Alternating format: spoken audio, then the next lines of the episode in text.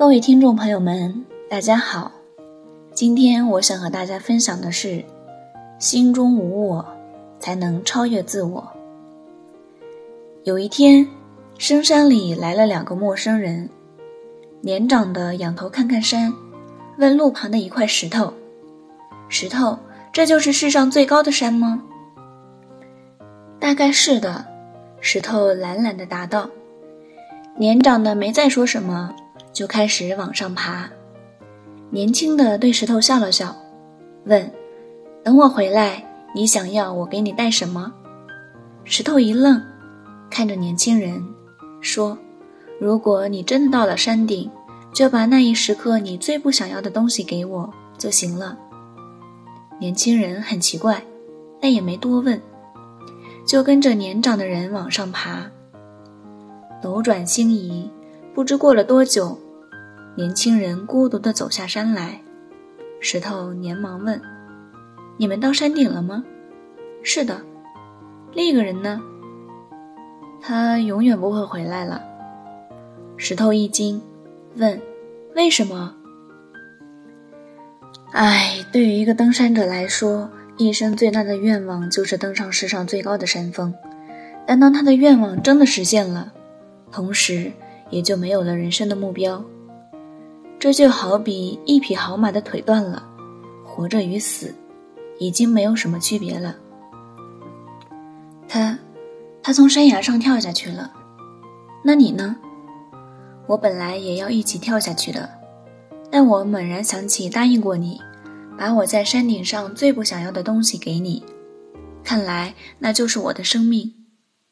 那你就来陪我吧。年轻人在路旁搭了个茅草屋，住了下来。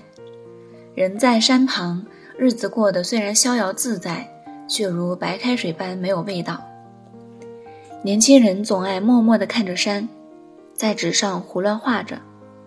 久而久之，纸上的线条渐渐清晰了，轮廓也明朗了。后来，年轻人成了一名画家。绘画界还宣称他是一颗耀眼的星星。接着，年轻人又开始了写作。不久，他就因他的文章回归自然的清新隽永，一举成名。许多年过去了，昔日的年轻人已经成了老人。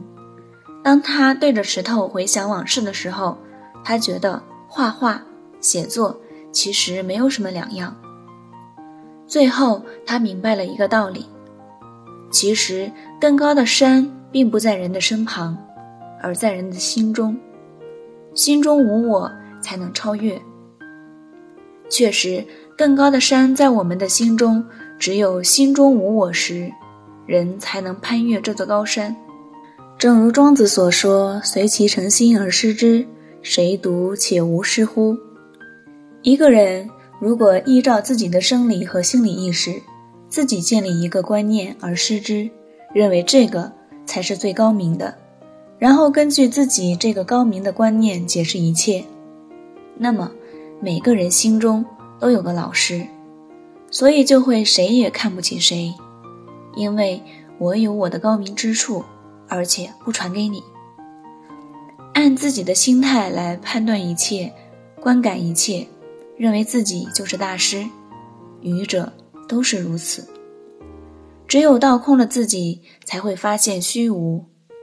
而相反，一个人如果不肯放下膨胀的自我观念，时时把自己看得太重，反而会失掉自我。庄子《逍遥游》中说：“智人无己，神人无功，圣人无名。”与老子所说的无为是一个意思。庄子还曾多次提到智人，智者，道也。人要是做人做到的头，能够把握自己的生命，即称之为智人。怎样才能达到智人的境界呢？无我，即忘记自我。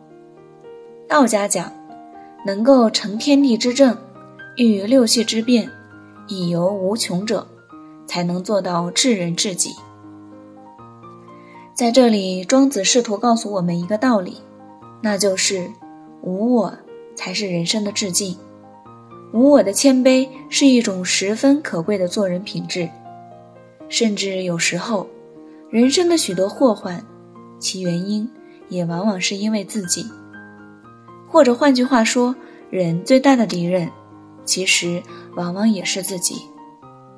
所以说，无我之境乃至境，忘己之人乃至人，并不夸张。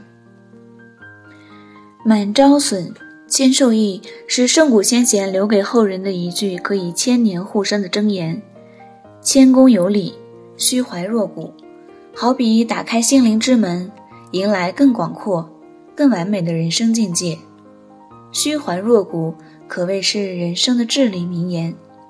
心太满，什么东西都装不进去；心不满，才能有足够的充实空间。放空自我，以平凡之态示人，才是真正的伟大。所以说，做人。